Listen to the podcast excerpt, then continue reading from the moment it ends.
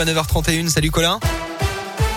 Bonjour Alexis, bonjour à tous. À la une, trois mineurs interpellés dans le centre-ville de Clermont samedi vers 17h. Ils venaient d'arracher la sacoche d'un passant. La victime les a suivis selon les premiers éléments et finalement parvenu à récupérer son sac avant d'être violenté pendant de longues minutes. Le trio a été placé en garde à vue.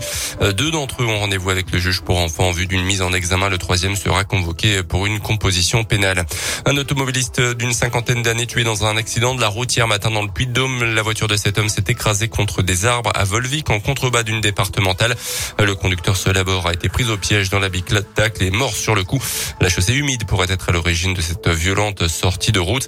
Autre accident dû aux orages du week-end à Vivrolles. Un camion citerne servant à la collecte du lait s'est couché sur la route dans la nuit de samedi à dimanche. Le conducteur n'a pas été blessé.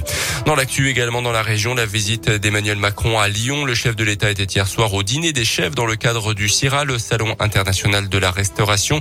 Il a notamment annoncé le projet d'un centre d'excellence excellence de la gastronomie euh, qui sera implantée dans la région euh, lyonnaise. Euh, cet après-midi, le chef de l'État présidera la cérémonie d'installation de l'Académie de l'Organisation mondiale de la santé en présence notamment du directeur général de l'OMS. Les sports et Julien Alaphilippe portera de nouveau le maillot de champion du monde en, pour une deuxième année consécutive. Le Français originaire de Montluçon s'est imposé hier en Belgique. Il conserve donc son titre, une première dans l'histoire pour un cycliste français. Et puis un mot de rugby avec une nouvelle défaite pour la SM 27 à 15 hier sur le terrain de Toulouse.